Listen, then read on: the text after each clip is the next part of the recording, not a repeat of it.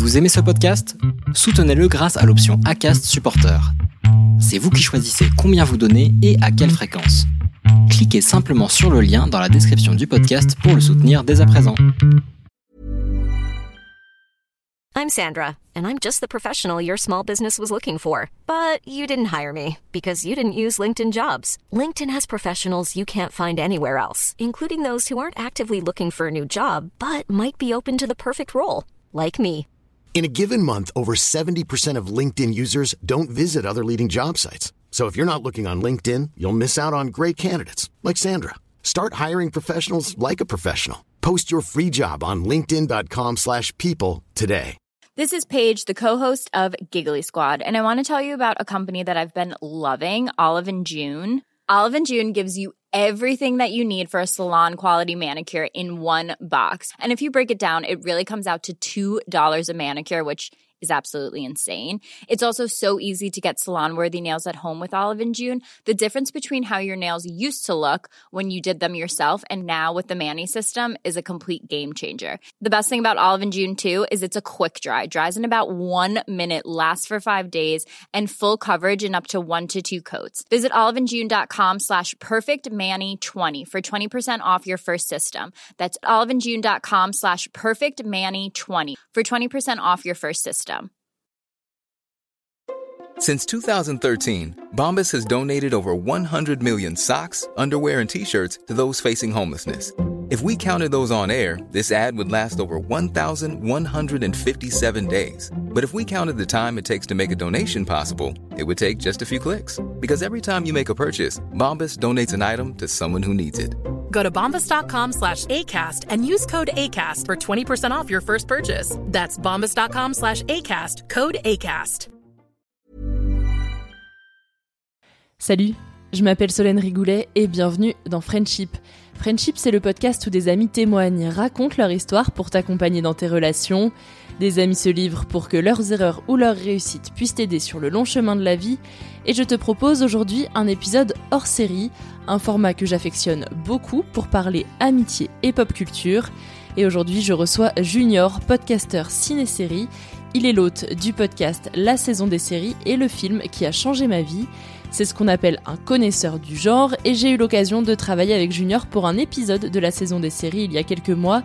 Le lien sera dans la description de cet épisode et pour cette fois, j'ai voulu l'amener dans Friendship et lui lancer le défi de sélectionner trois amitiés de séries qui l'ont marqué lors de son adolescence. C'est très précis, mais c'est une période de la vie où l'on se questionne beaucoup, où l'on se construit et je le sais pour beaucoup, les séries étaient un endroit pour s'évader, pour s'identifier et pour rêver. Alors Junior a relevé le défi haut la main, merci à lui pour sa confiance. Et sur ce, je te souhaite une très bonne écoute. L'homme le plus riche est celui qui a les amis les plus puissants. You can count on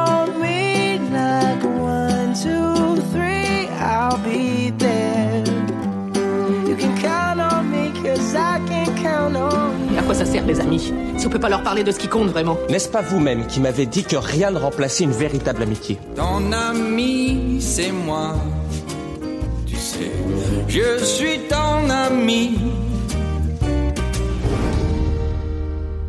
Salut Junior Salut Solène. Merci d'être avec moi dans Friendship. Aujourd'hui, on fait un épisode hors série pour parler série. Je t'ai lancé le défi de nous parler des amitiés marquantes de nos adolescences. Et donc, on s'est orienté série évidemment parce que t'es un spécialiste série puisque t'as le podcast La saison des séries. Oui. Mais avant ça, du coup, je veux quand même que tu te présentes un petit peu, dis-nous en un peu plus sur toi. Alors moi j'ai plusieurs podcasts. Euh, j'ai la saison des séries dans lequel on, on est à deux voix et on parle de séries euh, le plus souvent dans l'actualité. Et à côté, on a un spin-off parce que on voulait pas rester coincé dans l'actualité. On fait des bons en arrière, euh, plus ou moins lointains. On a parlé par exemple euh, récemment d'Emily in Paris, ou jusqu'on peut remonter jusqu'aux années 80 où on a parlé de Seinfeld et ça s'appelle un pilote presque parfait. Dans ce podcast, on essaye de passer en revue le premier épisode d'une série scène par scène.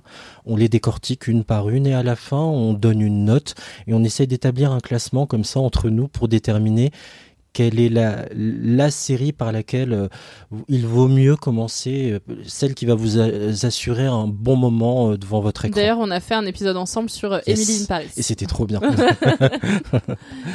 Et tu as aussi un podcast sur les films. Exactement. Là, c'est plus de l'interview. C'est vraiment radicalement différent. Et ça s'appelle Le film qui a changé ma vie. C'est très simple. Je reçois une personne et on apprend à la connaître à travers un film qui l'a marqué pour tout un tas de raisons.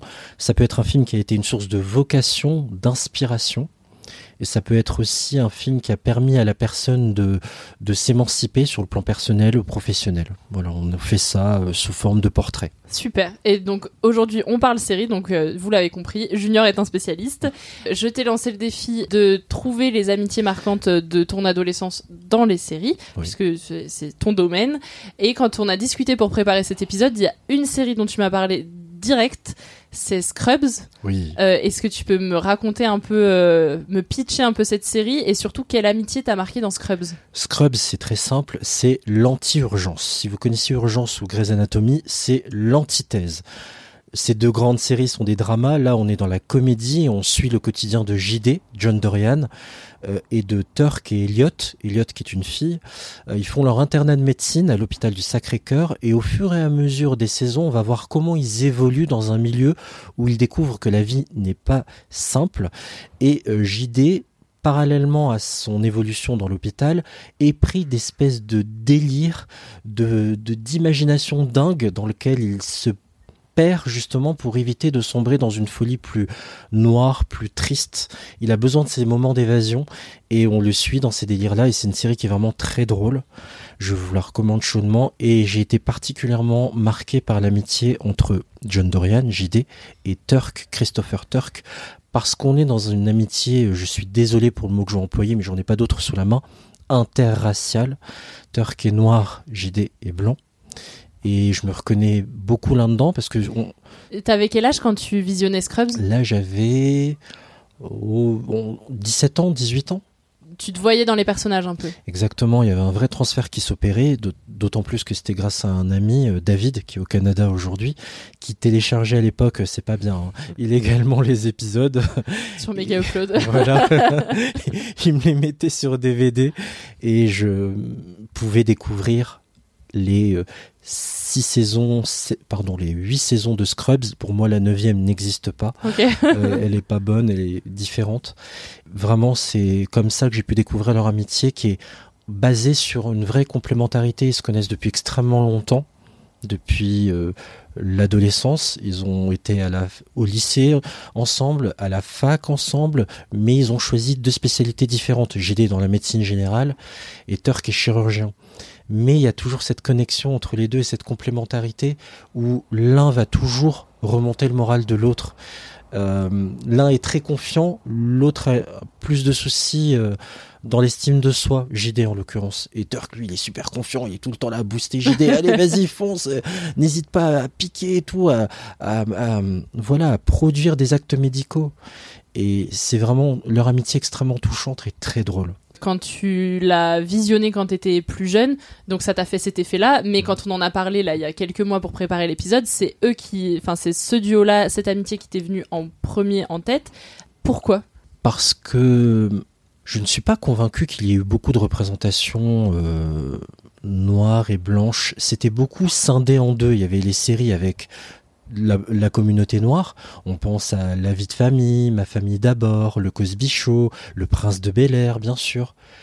Mais le fait de d'y greffer comme ça une amitié forte entre noir et blanc, c'était plutôt rare. D'ailleurs, Turk, c'est Donald Faison, et joué dans Clueless, la série dérivée du film. Et Clueless, ben, c'est Cher, qui avec une euh, comédienne noire, euh, Dion, mais voilà, c'est le seul exemple qui me vient à l'esprit. C'était assez rare ouais, pour C'était la première fois que tu voyais un duo euh, de mixité, quoi. Et, que j'ai suivi comme ça, que qu'on voit grandir parce qu'on les voit de jeunes hommes en train d'entrer dans la vie active à, à père de famille. Et, et c'est ça qui était assez intéressant à observer, assez touchant c'est une amitié du coup qui est 100% masculine. Euh, on sait que aujourd'hui les personnages euh, masculins, on essaye de les écrire un peu plus, qu'ils ouvrent un peu plus leurs sentiments, etc. Pour une série de, il y a plus de dix ans maintenant, comment c'était écrit ces personnages? Est-ce qu'ils se parlent ou est-ce qu'ils ne communiquent pas? Ils se font juste van sur van, ils parlent de cul, ils parlent des meufs et puis c'est tout. Il y a clairement des choses qui ont vieilli. Euh, on va pas se leurrer. Ce sont des blagues que certains pourraient trouver sexistes. Euh, je pense au pilote à un moment donné quand Elliot, donc c'est le crush de JD si vous voulez, et ils ont une relation un peu à la, à la Ross et Rachel tout du long. Et à un moment donné, elle monte les escaliers et JD la regarde en disant euh, T'as le cul le plus rafraîchissant de cet hôpital. Voilà, ce genre de vannes-là, euh, on pouvait les écrire et ça passait crème. Aujourd'hui, ça peut heurter et je le comprends. Il y a beaucoup de blagues comme ça qui pourraient être considérées comme sexistes, mais en même temps, il y a quelque chose de militant. Parce qu'on a un personnage comme Carla, qui est infirmière, et qui en a marre qu'on l'appelle euh, cocotte, chérie, ma douce. Voilà. Et ouais, en fait, c'est un peu comme regarder Friends aujourd'hui. Il faut le regarder avec euh, bah, le recul. Le prisme et de l'époque. Ouais, il y a des blagues qui ont mal vieilli, mais il y a aussi des trucs sur lesquels ils étaient hyper avant-gardistes. Et là, tu le dis avec ce personnage-là de Carla, c'est comme avec Friends, le fait qu'il y a un couple euh, d'homo euh, dès le début qui va avoir un enfant, c'est faut le regarder avec l'œil. Exactement. Elle fait partie de ces séries qui commençaient à désamorcer le fait que gay soit entre guillemets problématique. Au contraire, c'est qu'on doit coexister et que bah, c'est tout à fait pertinent aussi de mettre ça en lumière. On est sur la NBC des années 2000, donc il y avait clairement quelque chose de progressiste aussi du côté de Scrubs. Et c'est marrant parce que quand tu m'as parlé de Scrubs, on n'est pas tout à fait de la même génération sur les séries et donc moi forcément ça a fait écho avec la série que moi je regardais à dos qui est Grey's Anatomy où pareil il y a des personnages euh, d'amis qui sont qui sont écrits, qui sont très bien écrits et tout. Si je devais raconter l'amitié de mes séries d'ados qui m'a marqué dans le domaine médical. Du coup, on rétrécit vraiment le, prisme. C'est vraiment euh, Meredith et Alex dans Grey's Anatomy. Je sais pas si toi t'as vu Grey's Anatomy. J'ai vu les cinq premières saisons, ouais. Ouais, bon, de toute façon, on en est à la 17e, je crois. J'ai abandonné il y a longtemps. Euh, mais parce que tu vois, l'amitié le, l'amitié euh, mix en termes de race, on va dire, si on peut dire ça comme ça, c'est Meredith et Christina. Mais je trouve que en fait, euh, moi, ces personnages-là, ils m'apportent rien dans la série. Et du coup, c'est beaucoup plus l'amitié Meredith-Alex qui apporte parce que pour une fois, on écrivait un duo d'amis qui n'essaie jamais de se mettre en couple et, sans, où il y a jamais de d'attirance amoureuse et ça faisait du bien. C'est marrant que tu parles de ça pas plus tard qu'il y a deux jours avant cet enregistrement je tombe sur un épisode euh, comme ça euh, sur la télé au hasard. On est en saison 14, épisode 1. Et tu as une discussion entre Karev et Meredith. Et en effet, il n'y a pas de tension sexuelle entre ces mm. deux personnages. C'est là où ils sont intelligemment écrits. Ce sont des vrais amis qui confient ce qu'ils ont sur le cœur sans qu'il n'y ait de sous-entendu, de malentendu. Et c'est profondément touchant. Et je comprends que le départ d'Alex Karev ait profondément marqué les fans ça m'a brisé le cœur. Visiblement, il n'est pas parti proprement en plus. Ah, ah, pour chacun son avis, moi j'étais pas. Ça va. on a parlé de Scrubs et tu m'as parlé aussi de Newport Beach. Là, on est sur quel type d'amitié, quel type de série? Parce que, en fait, il faut savoir que les trois séries que Junior t'a choisies, je ne les ai jamais vues. je ne connais pas les histoires, donc j'ai essayé de me renseigner un peu, mais vraiment, on est pas sur les séries que moi je pouvais regarder à dos. Donc euh, je découvre en même temps que les auditeurs. oui, Newport Beach The aussi, en version originale, c'est une série de Josh Schwartz, à qui l'on doit également euh, Gossip Girl ou Looking for Alaska. C'est vraiment marrant parce que quand j'ai lu le pitch de Newport Beach, j'ai dit bon, je pense que c'est un peu comme Gossip Girl. Ah ben voilà. je me suis noté. c'est le même créateur, c'est bien lui. C'est un teen drama des années 2000 qui raconte l'arrivée de Ryan qui est un jeune délinquant qui vit dans une ville pauvre de Chino, en Californie, et grâce à son avocat, commis d'office, Sandy Cohen, il va se retrouver euh, propulsé dans la riche Californie du Sud, ce qui va d'ailleurs perturber l'équilibre de la vie de famille des Cohen, et en plus de perturber cette famille, ça va perturber toute la stabilité de façade de la communauté d'Orange County, donc euh, de aussi. On est sur quelle amitié? Là, on est sur l'amitié, je dirais, euh, fraternelle entre eux. Parce que Ryan, une fois qu'il intègre cette famille, il s'entend super bien avec Seth Cohen. Donc on est dans une amitié entre Ryan et Seth. Alors, Ryan, c'est un un jeune homme très intelligent, mais qui réfléchit plus avec ses poings que son cerveau. Alors que pendant ce temps-là, Seth est une espèce, c'est l'un des personnages qui est très précieux dans la culture pop, dans les séries, parce que c'est l'un des premiers personnages geeks. Euh, il est fan de BD, il est fan de petites figurines, euh, de produits dérivés. Euh, il a tout le temps la, tête dans les étoiles. Il adore se plonger dans des univers comme ça. Pop culture, il fait tout le temps des références à la pop culture, des références méta en permanence, et il est très drôle, il est plein d'ironie, et c'est vraiment ce qui me plaît, c'est la combinaison des deux entre le sens du verbe et de la formule de Seth Cohen et le sens du point de Ryan qui va s'assagir au contact de Seth. Et Seth, lui, au contact de Ryan, va grandir un peu plus et devenir un homme plus soucieux des sentiments des autres. Parce qu'il est très autocentré Ryan. Euh, Seth au départ. C'était aussi évident pour toi de choisir cette amitié que l'évidence de Scrubs?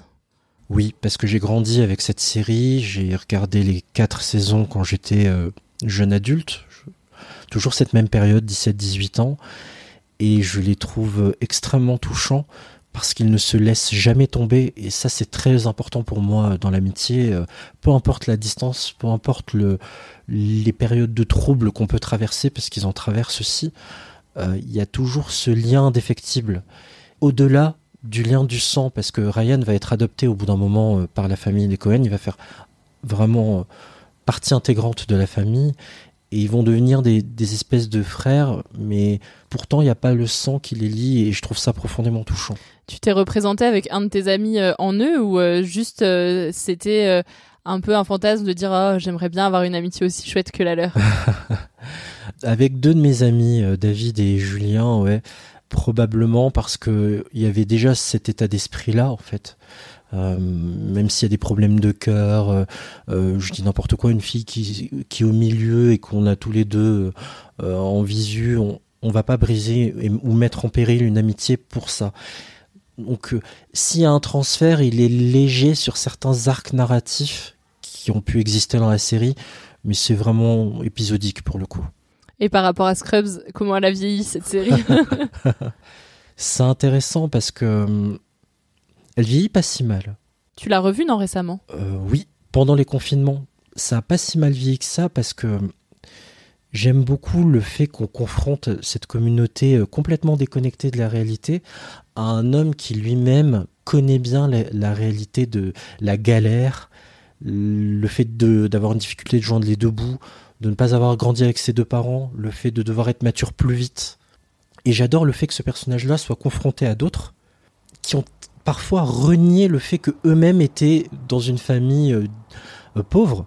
Et je trouve ça passionnant en fait. Très bien. je... En fait, euh, tu me donnes envie de découvrir la série. Alors, je sais pas si ça se regarde encore en 2022, mais ça donne envie. Ça pique au niveau des looks, hein, parce que les jeans taille basse et les débardeurs pétants. Oh, mais on y revient, hein donc ça va.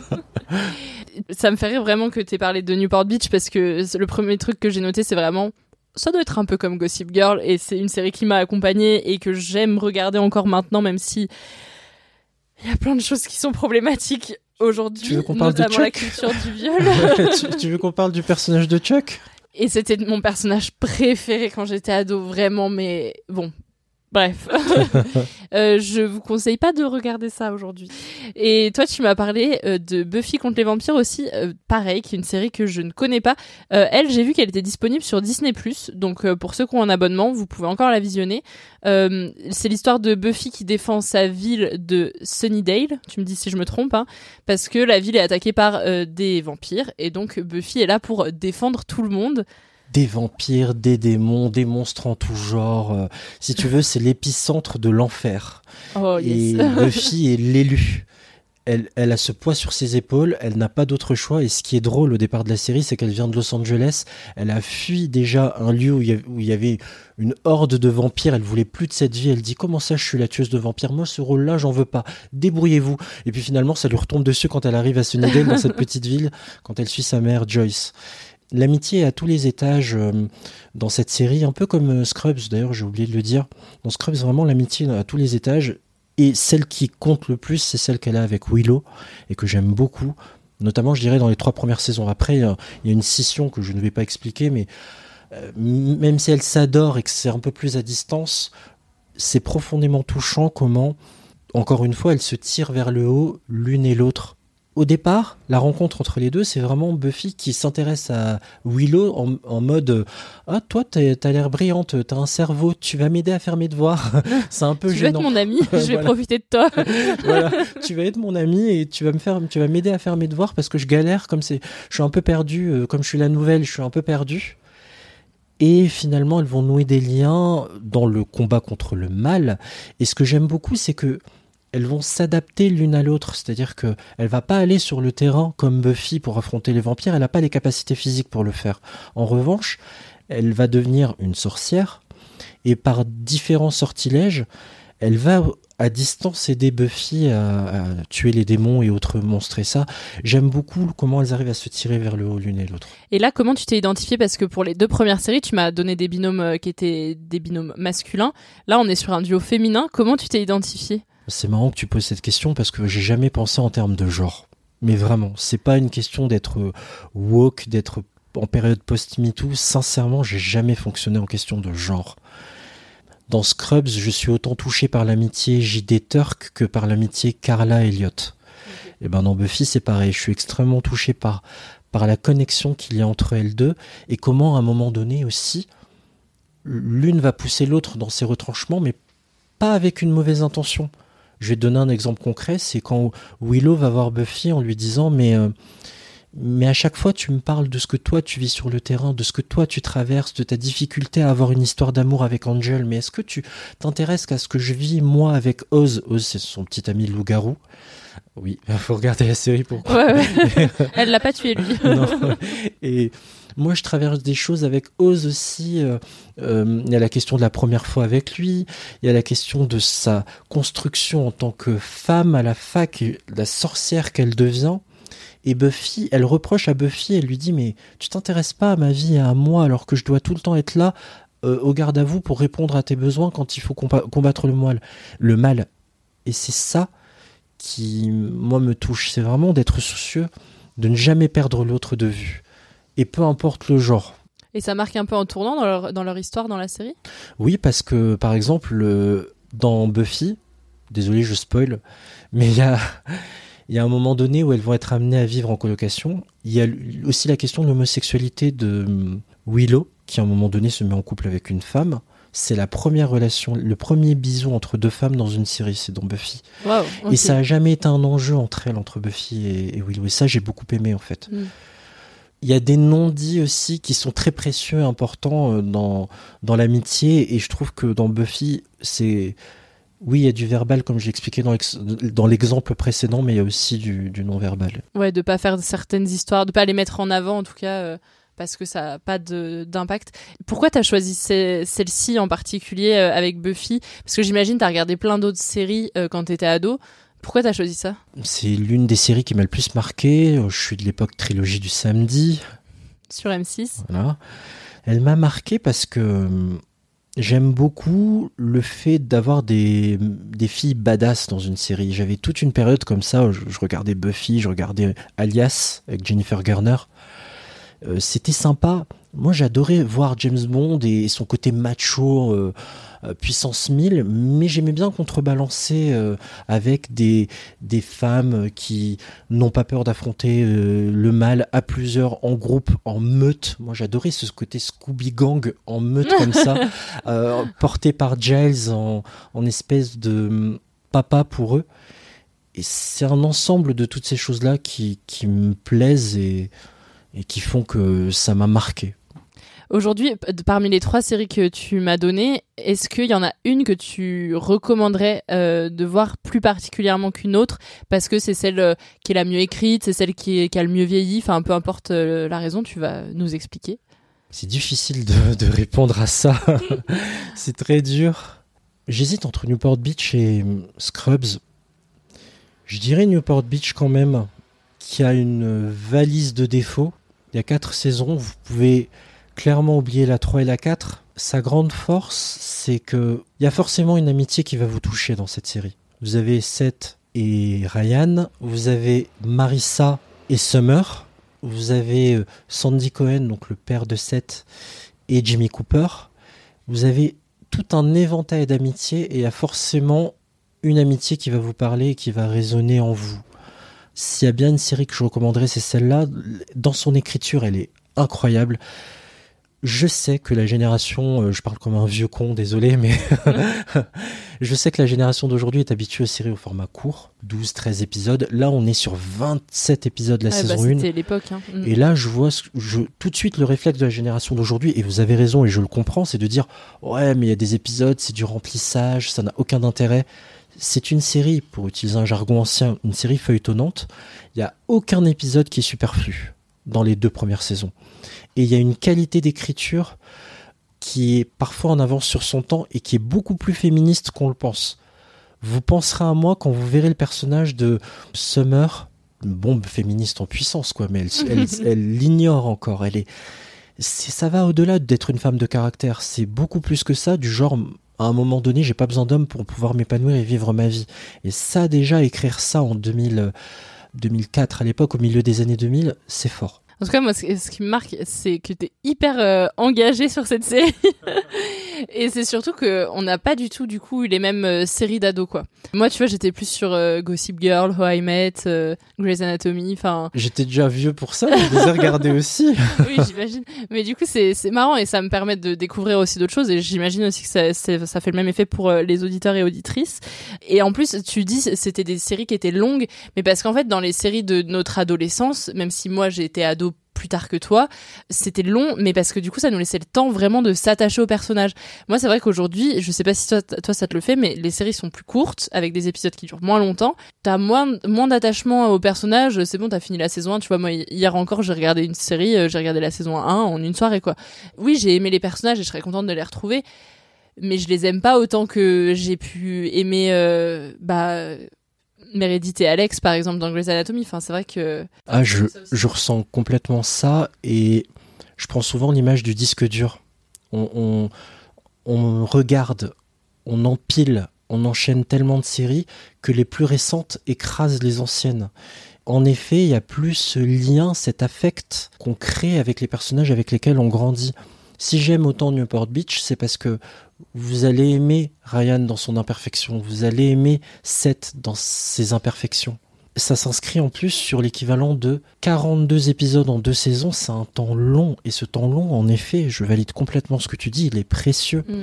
Ça se perd et c'est dommage, il y a une vraie perdition. Je trouve que l'une des rares à arriver à créer ce lien malgré le fait d'être courte aujourd'hui, c'est Sex Education. Ouais, parce qu'en fait, il y a aussi ce qui se joue dans l'attente.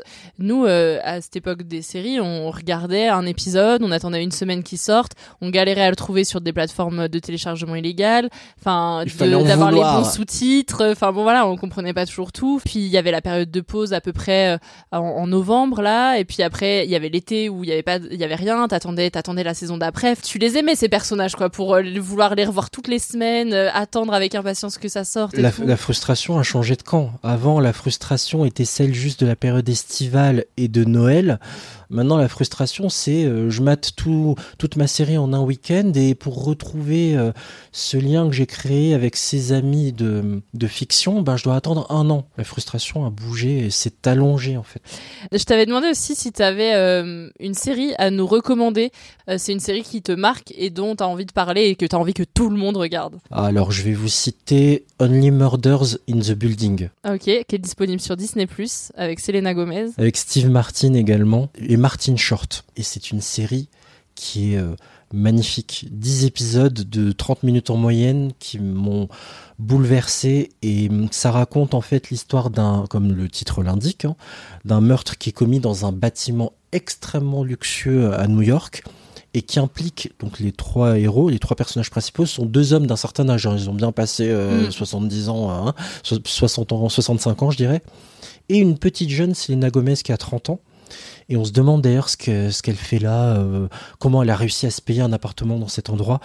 Et il se trouve que, je ne vous dis pas pourquoi bien sûr, pour tout un tas de raisons, chacun de ces trois personnages-là sont impliqués et sont liés au meurtre d'un jeune homme dans ce, qui, a été commis dans ce bâtiment. Ils ne savent pas encore, enfin il n'y a qu'un des trois qui le sait, mais parallèlement à ça, ils, ils adorent les histoires de crimes, les crimes euh, story, ils en suivent sur YouTube et en podcast. et ils se disent, et ils ont cette idée ingénieuse de, ben, on va raconter notre enquête à nous pour résoudre ce crime dans un podcast. Mm. Et c'est fabuleux, ça combine deux choses que j'adore, la série et le podcast. Vraiment, il faut voir cette série pour un épisode qui est formidable et qui va vous marquer, j'en suis convaincu. C'est le saison 1, épisode 7. C'est précis. où il s'agit d'un homme qui vit dans l'appartement 6B, c'est parce que j'ai une, mémoire visuelle à force de ma télésérie. Ce personnage est sourd.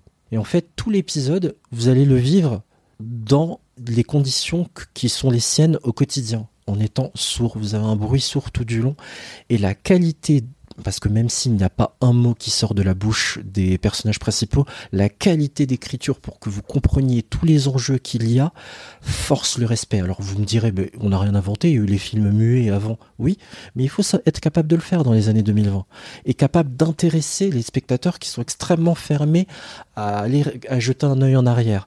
Donc vraiment, on combine la série, le podcast et on a un épisode qui restera dans l'histoire des séries Rien que pour ça, il faut le regarder. Ouais, moi je valide totalement ta reco et même si on veut rester sur l'amitié, finalement, euh, ces trois personnages principaux, par la force des choses, deviennent euh, proches, amis, ils se livrent sur leur vie. Et j'adore cet amour, cet ami. Euh, lapsus révélateur, j'adore cette amitié transgénérationnelle en fait. On sent qu'ils sont tous les trois producteurs de la série, donc ils ont une main mise sur l'écriture et on sent qu'ils aiment travailler ensemble tous les trois. La preuve, il y aura une saison 2 d'ailleurs. Mm, et on a hâte. Enfin ouais, moi j'ai vraiment adoré, je valide à 100% ta reco. Euh, euh, c'est une très très belle série. On est déjà à la fin. Merci ça beaucoup. passait trop vite. Bah ouais, on est à une demi-heure d'enregistrement et puis vu qu'après je dois prendre mon train, euh, on va pas déblatérer plus. Mais en tout cas, pourquoi pas faire un, une deuxième session sur euh, d'autres périodes de nos vies et des, des, séries ou même de films, pourquoi pas. Avec plaisir, quand tu veux, Solène. Merci beaucoup, Junior. Merci beaucoup, Solène. À bientôt. Merci à toi d'avoir écouté cet épisode de Friendship. Si tu aimes le podcast, fais comme Laetitia du podcast Derrière les sourires. Tu peux me mettre un commentaire sur Apple Podcast et une pluie d'étoiles sur Spotify et Podcast Addict. Laetitia, par exemple, elle a écrit un podcast super sympa, une très belle ode à l'amitié. J'ai adoré l'épisode de Camille et Justine dont j'admire le travail. C'était chouette d'en apprendre plus sur l'histoire d'amitié de ce binôme militant. J'apprécie également beaucoup les épisodes court format. Bravo Solène pour ton travail, un plaisir pour les oreilles. Et eh ben écoute, merci beaucoup Laetitia. Ces commentaires, ça me fait extrêmement plaisir évidemment. Ça m'aide beaucoup puisque ça booste mon moral euh, quand j'ai des petits coups de mou, puisque ça m'arrive aussi. Et ça permet aussi à d'autres personnes qui sont accros au format podcast de découvrir mon travail. Alors surtout, euh, si toi tu n'as pas encore laissé de commentaires, n'hésite pas à le faire, ça te prend deux petites minutes. Et puis si tu n'écoutes pas le podcast sur euh, Apple Podcast, tu peux laisser, comme je l'ai dit, une pluie d'étoiles un peu partout sur euh, d'autres plateformes comme Spotify et Podcast Addict. Et surtout, n'hésite pas à parler du podcast autour de toi, c'est encore le meilleur moyen pour se faire connaître aujourd'hui. Alors un grand merci d'avance pour ton aide. Et en attendant, je te dis à la semaine prochaine dans Friendship. Planning for your next trip?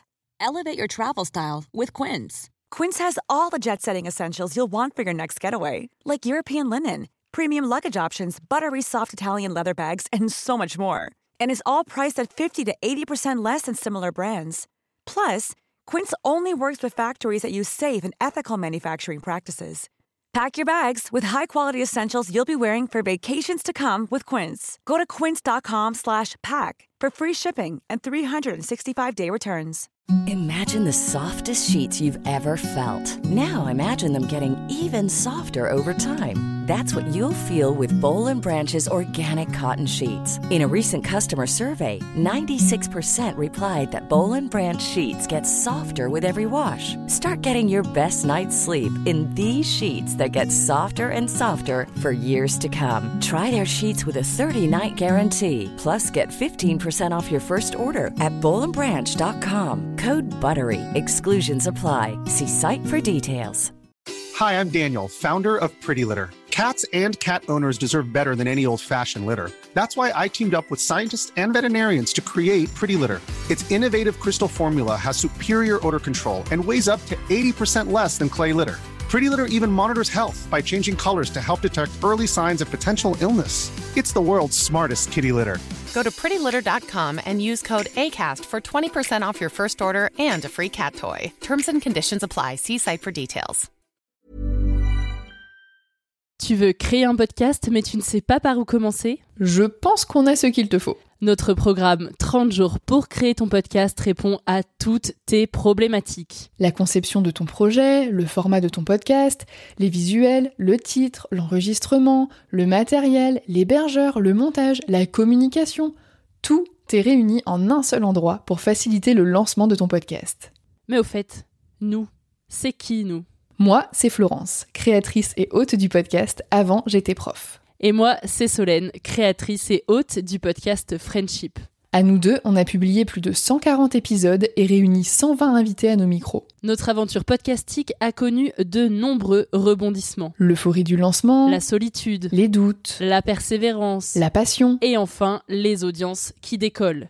Au fil des années, nous avons affiné notre expertise. Et aujourd'hui, nous te dévoilons toutes nos techniques pour créer ton podcast en toute sérénité. Alors, n'attends plus pour faire entendre ta voix. Rejoins-nous dès maintenant sur formationpodcast.podia.com et le podcast n'aura plus aucun secret pour toi.